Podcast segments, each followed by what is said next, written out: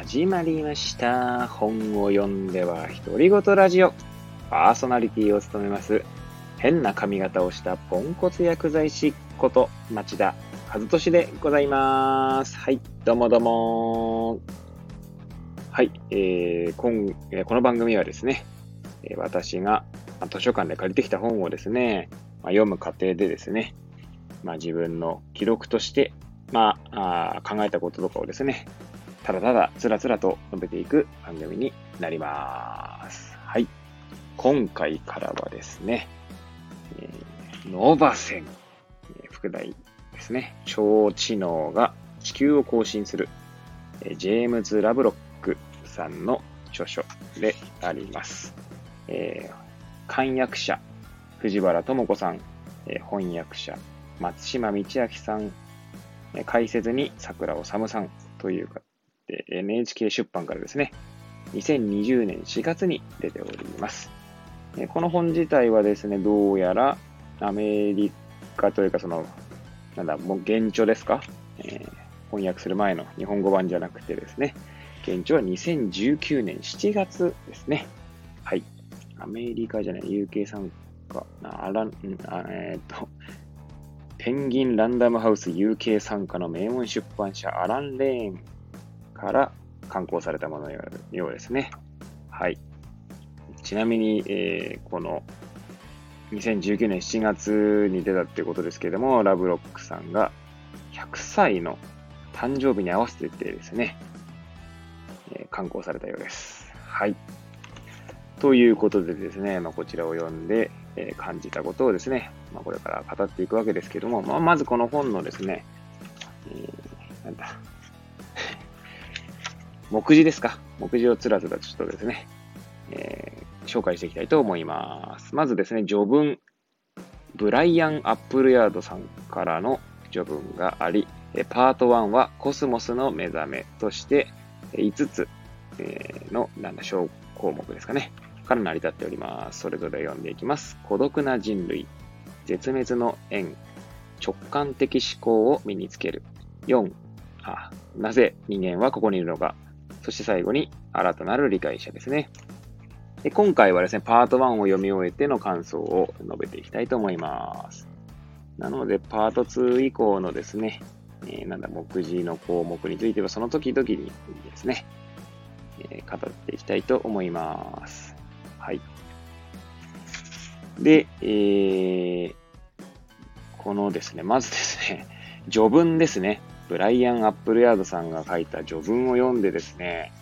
この、まあ、先ほども紹介したように、ラブロックさんは100歳になっラブロックさん100歳のの誕生日にですね、これが刊行されたようなんですけれども、いやー、すごいですね。100歳。ま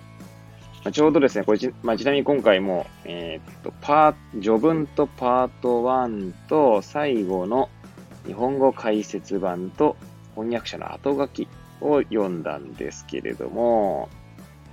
この日本語版の解説ですね、桜治さんのところにですね、書いてあるんですが、えー読んでいきたいと思いますけれども、えー172ページですね。最後に、第4の読み方として、高齢者の可能性の発露を挙げたい。ラブロックは1919年生まれ、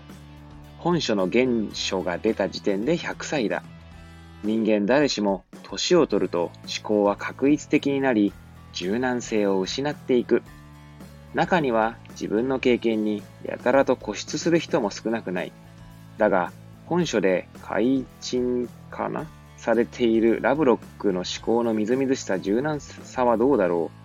著者名を知らずにこれが30代の新進気鋭の学者が書いたものだと言われたら、僕は何の疑いもなく信じたと思う。それぐらい彼の想像力は若々しい。はい。という文章があるんですけども、ま確かに100歳でですね、まあ、まだ私第1章しか、パート1ですか？しか読んでないんですけど、結構もう本当ワクワクしながらですね、読み進めてしまいました。で、まあ、この桜さんもですね、えーこの第4の読み方としてて私が今紹介した文章の後にはですね、突っ込みどころはあるよと言っております。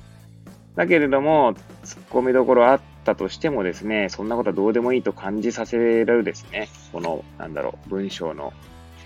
文章というか文章が醸し出す、この力強さというんでしょうか。はい。えー、刺激的な文章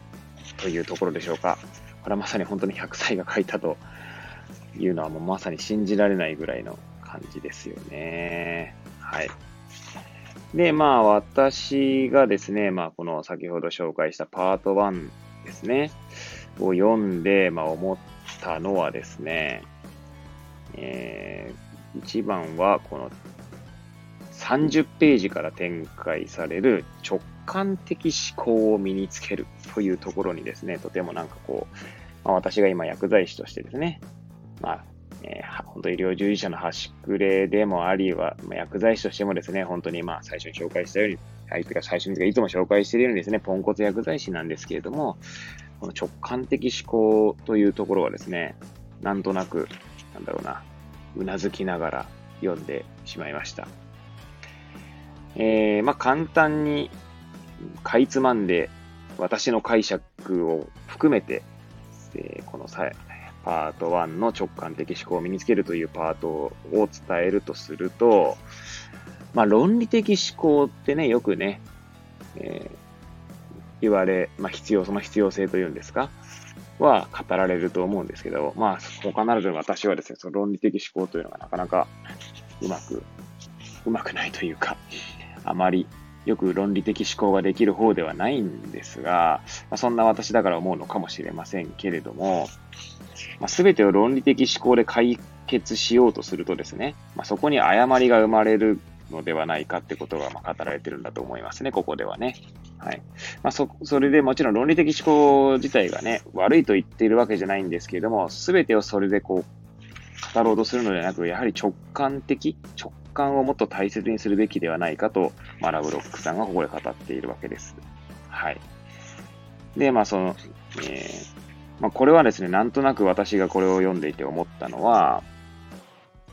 えー、なんだ、以前私が読んだことある本でですね、まあ、私の大好きな本であるネガティブ・ケイパビリティという本があるんですね。母木き、母木法生さんの本だったと思います。精神科医であるね。はい。で、そこではね、まあ、ネガティブ・ケイパビリティというのは、まあごめんなさい、ちゃんとした定義ではないですけど、えー、なんだろう、この、うまく言葉にできないような、えー、じゃない、うまく解説できないような物事をですね、そのまま、ありのままの状態として受け取る、受け取り続ける能力というんですか、はい、をネガティブケイパビリティと言いまして、まあその反対語としてはですね、ポジティブケイパビリティという言葉がありまして、まあそれは、まあここで言う、ここで言うというかですね、論理的思考だったり、まあ、問題解決能力という風なものとものとされております。で、これがな、これをなぜ思い浮かべたかというと、まあ、私がね、薬剤師として、まあ、学ぶ中でですね、まあ、医者の思考というもの、医者の考えですね、といったもの、つまり診断能力だったりっていうものを、もちろん私たちは診断することはないんですけれども、えー、まあその論理的思考という形でですね、まあ、学ぶことがあるんですね。で、それはまさにですね、ポジティブケイパビリティだったりするわけです。でも、えー、まあ私はですね、その診断する立場にないとはいえ、日頃目の前の患者さんから、えー、受ける疑問、えーなえー、打ち明けられる悩みというのはですね、とてもポジティブケイパビリティではですね、なんだろうな、説明し得ないものがたくさんあるんですね。で、そうなった時には、やはりネガティブケイパビリティというのは大切だなと思っていたんです。はい。で、もちろんこのラブロックさんネガティブケイパビリティのことを言っているわけではないんですけれども、この論理で解決し得ない、論理的思考では解決し得ないものということに対し、なんつうんだろう、そのまあ、論理的思考の限界みたいなことを言っているのじゃないかと思うまあ、そう考えるのであると、まあ、日頃私がですね、医療現場にいて、ポジティブケイパビリティの限界みたいなことをですね、感じているので、まあ、そことちょっとリンクしたっていうところが言った、あの、私の感想ですね。ちなみにですね、ラブロックさんのこの文章を紹介するのだとすると、えー、直感的思考を身につけるところで、えー、紹介したい文章はですね、どこだったっけかなはい。ここかなはい。35ページですね。はい。読んでいきたいと思います。その昔、ニュートンが発見したように、論理的思考は動的システムにおいては通用しない。時間の経過とともに事象が変化するからだ。単純なところでは生きている対象の働きについてそれを因果論で説明することはできない。と書いていますね。で、まあこれ、単純なとこって、まあなんつうんだろうな。動的システムっていうのをうまく私はちゃんと理解していないのかもしれないですけど、まあ人間と、特にですね、医療従事者として目の前の患者さんを、のことを考えるときにですね、まあ、患者さんは一人の人間であるわけで、人間というものはですね、まあ、よく複雑系みたいなことで言われることあるんですけれども、まあ、様々な要因から、えー、様々なその感情やら感覚を抱いているんだと思うんですよね。それを、まあ、論理的思考で、しかもですね、こよくこの、よくじゃない、この直感的思考を身につけるのところで言っているのは、またちょっと、遡って33ページの文章を紹介したいと思いますけれども、はい。えちょっとそこを紹介してから、また感想を展開していきたいと思います。はい。一方で、言葉の持つ論理的問題は、それが段階を踏んで線形的に生成されることだ。本質的に性的な問題を解決するには言葉はぴったりだし、人間に多くの恩恵をもたらしてきた。フレーゲやラッセル、ウィトゲンシュタインやポパーのような論理学者がこの世界について包括的に説明するには役立ってきたのだ。はい。で、えー、まあ、こう、線形的、つまりなんていうんですかね、一直線でみたいな感じのイメージですかね。その対し、てか、こう私も線形と非線形をですね、うまく言葉で説明できていないんですけれども、まあ私のイメージだと線形っていうとですね、なんかこうグラフをまあ思い浮かべていただきたいんですけど、線形っていうと一直線のグラフが成り立つようなものを線形としていったと思います。はい。はい。ということでですね、やはりその、なんだろう、えー、ここはあれか、もう一個、もう一個紹介しますか。33ページ。えー、ですね。読みたいと思います。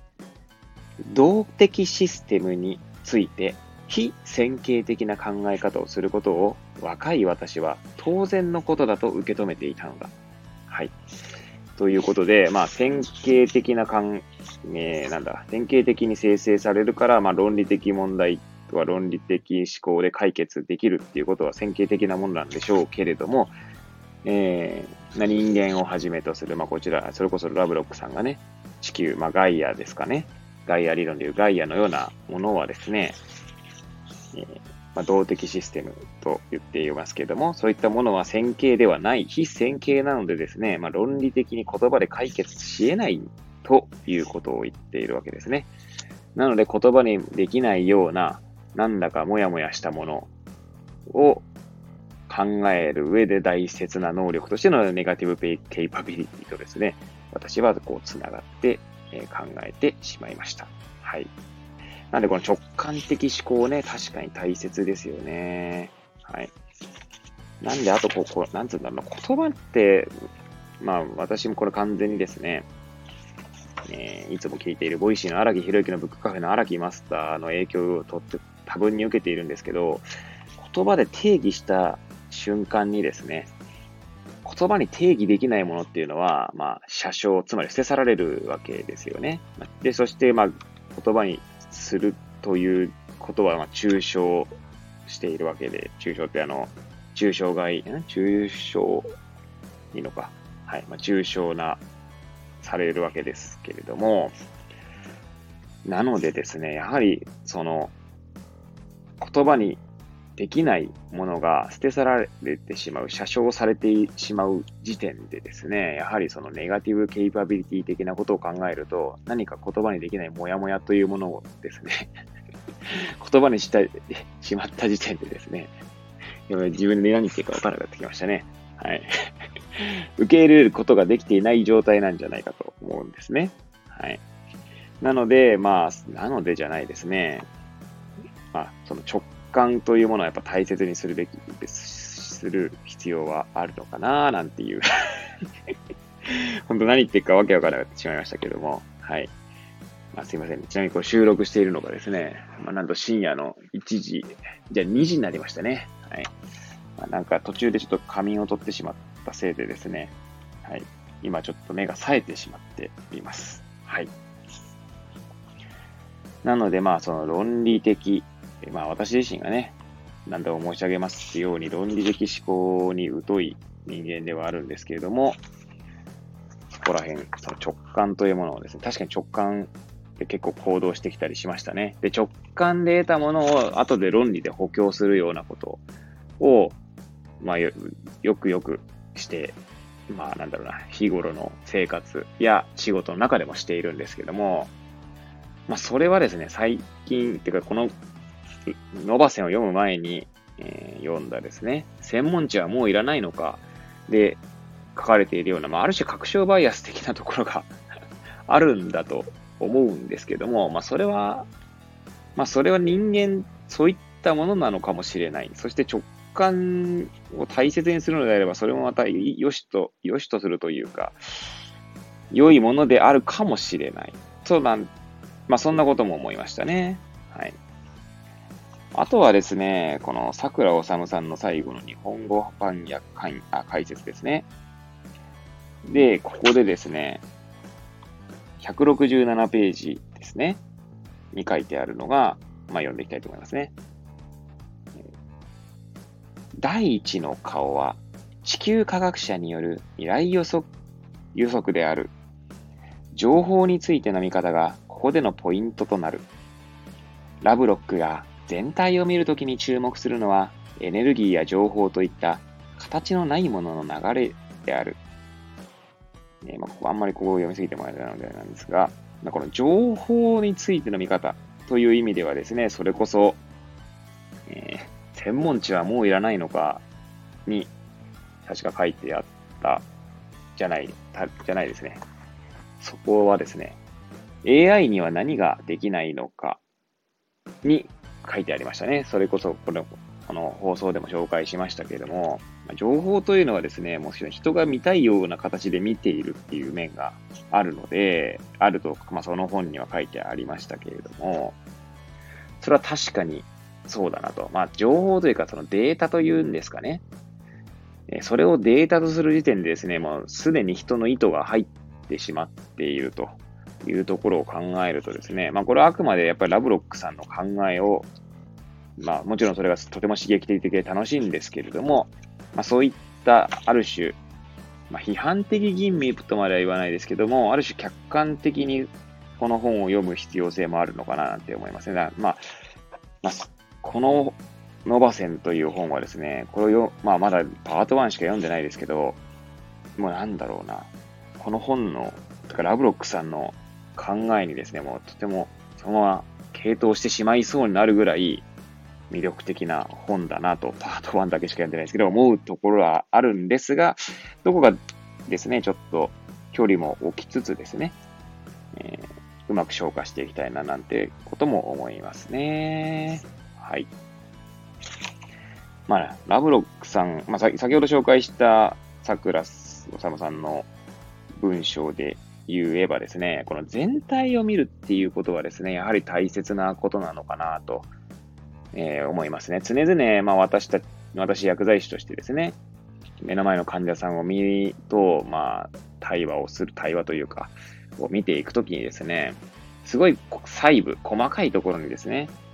まあ特に薬剤師なんてってですね、薬の効き目、薬理学とかですね、考えていくときにはですね、ものすごい細かいことを見ようとするわけです。でも、それをばかりを考えてしまうと、患者さんという人間そのもの、まあ、全体ですね、を意識することなしにそれを進めてしまうとですね、なかなかうまくいかないことが多いなと。もちろんですね、ラブロックさんが言う全体っていうのはですね、地球とかそういうレベルの話なので、まあ、私の私が見るその人間というところとはね、また全然違うんでしょうけれども、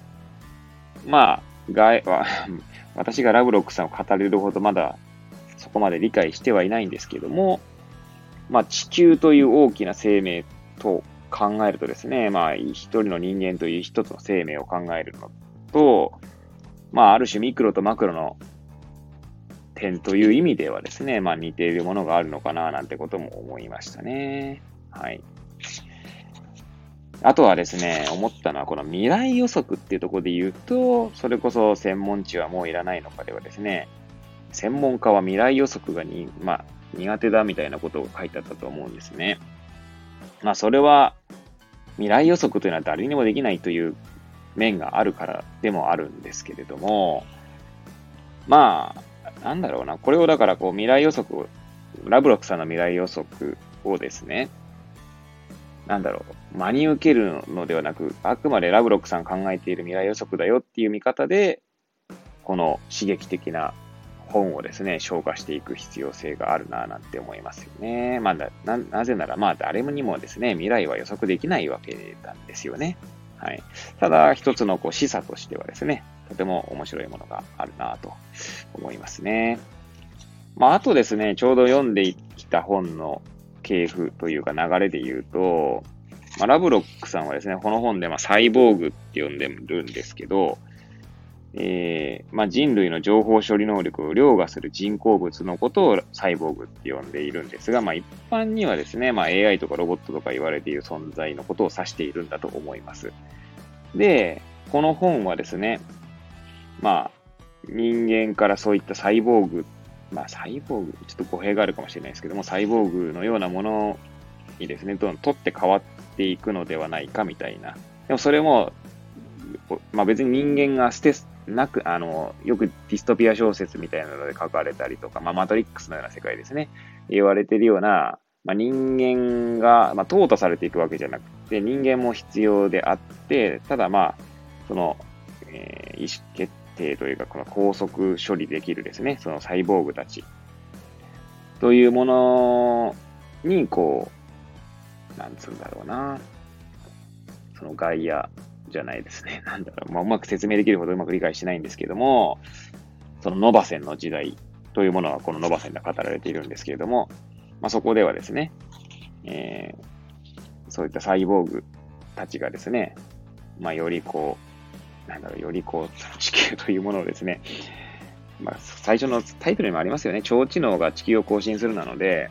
そういったサイボーグたちがですね、まあ、地球というものをですね、どんどん更新、そのまんまじゃねえかっていう話ですが、うまく言葉にできてないですね。はい。えー、という、まあ、というじゃねえな。はい。まあ、つまり、なんだろうな、うまく人間からそのサイボーグへみたいなことが簡単に言ってしまえば書かれている、そういった未来予想図を書いてるんですけど、それも決してディストピアではなくてですね、えー、ラブロックさんの中だと、ガイアですね、地球が、えー、なんだろう、存続していくためにはですね、えー、地球とか、その、コスモスってここでは書いてあるんですけど、そういった もう何言ってるか分からなくなってきましたね。はい。えー、ですが、なんかどっか紹介すればいいんだろうな。はい。あ、はい、ありますね。ちょうど紹介していきたいと思います。171ページですね。これも桜治さんの解説から拾っていきたいと思います。はい。本書の第3の読み方は SF としてである。情報を生み出し、自己を知るように進化成長してきた宇宙の最先端にいるのが人類だという壮大な物語。そして、その後継者として機械が台頭しつつあるという展望。いずれも純粋に科学的な研究や考察だけからは到達できないような想像力の飛翔を感じる。はい。ということでですね、まあ、こう書かれているんですけど、まあ、先ほどですね、なんか私がですね、うまく説明できず、ああだこうだみたいな感じで言ってるんだことがここに書かれていてですね、で、この後継者でとしてある、そのまあ機械ですよね、サイボーグですが、それはまあどういった文脈でそれがあるかというと、え宇宙だったり、そのガイアというかそういったものをですね、こう受け継いでいくためにはそういったものが必要だみたいなことなんですよね。確かですね、まだ私読んでないんですけど、利己的な遺伝子でですね、まあ、まあ、利己的な遺伝子は、えっと、書いたですね、なんだっけ、名前が出てこない。えー、ここにも書いてありましたね。ラブロックさんのこのノバ線だったり、ガイア理論に反対した人としてもここに書かれていたんですけれども、誰だっけかな確かこの序文にその人の名前が出てた気がするんですけど、まあいいや、利己的な遺伝子ににもあったようにですね、人はだからなんでそう、こう、人は全部遺伝子の 読んでいない本で語るのもあれなんですが、まあ、遺伝子のをこううまくふけ引き引き継いでいくためにですね、その情報を存在しているみたいなことが確か利己的な遺伝子に書かれていたんだと思いますけれども、まあ、そういった意味ではですね、そのこのノバ線で言われているのは、まあ、ガイアじゃなくて、そのコスモスですね。コスモスっていうのは、ジェームス・ラブロックさんの定義としてはですね、それもじゃあ紹介していきたいと思いますけども、紹介したばっかだな。まあ、12ページですね。序文のブライアン・アプレアドさんのところに書いてありますね。読んでいきたいと思います。最後に、ジェームズが使う用語について記しておきましょう。彼は宇宙の用語としてユニバースではなくコスモスを使います。それは後者が私たちが知り得るものすべてを意味するのに対し、前者は場合によっては私たちが知っている以上に大きなもの、私がたちが知り得ないものを意味する潜在的可能性を含んでいると考えるからです。はい。つまりですね、ユニバースの方がコスモスよりも大きなくくりになっているわけですね。はい。ということでですね、まあ、なんつうんだろう、そのコスモス、私たちが知り得る、そのユニバースの中の一部なんでしょうけれども、まあ、そこを継承していくためには人類から、まあ、そのサイボーグですね、に、えー、引き継いでいく必要があるんじゃないかと。まあ、それはさっき言った利己的な遺伝子のようなので言えば遺伝子を引き継ぐ、遺伝情報を引き継ぐという、まあ、すべての人間はですね、極端なこと言えば遺伝子の奴隷であるみたいな、まあ、それちょっと言い過ぎですし、私の言葉で、私の言葉かどうかわかんないですけど、そんなことと、まあ、流れを一緒にするのであれば、コスモスという、まあ、ものをですね、引き継いでいくために人類が生まれ、そして人類の限界を、限界によってですね、今度はそちらがサイボーグに、まあ、取って変わるだろうということが書かれているんじゃないかな、なんて思いました。思いましたつが、それ書かれていることそのままなのだろうとは思うんですけど、えー、ですね、確かに利己的な遺伝子誰だったっけかないや、もう出てこない。ダメですね。もうただ、その利己的な遺伝子を書いた人の本はですね、最近読んだんですけれども、まあ、利己的な遺伝子ではないんですが、はい。で、確かその著者ですね、もうはい、もう構想していきます。利己的な遺伝子の著者は、えー、ラブロックさんのに対してですね、批判、批判というか、要は反対の立場を示していたと思うんですが、まあ、大きなクリルと同じような流れだなんじゃないかなと私は感じてしまいましたね。はい。ということでですね、まあ、そろそろ30分にもなろうとしていますので、まあ、いつものようにぐだぐだと語ってまいりましたけれども、え今日のところはですね、こちらで終えたいと思います。えー、ね、パート1を今日は読みましたけど、明日はパート2ですね、火の時代を読んで、え、また語っていきたいと思います。はい。えー、もしよければですね、え次回もですね、お聴きいただけると幸いでございます。はい。では、それではまた次回お会いいたしましょう。さようなら。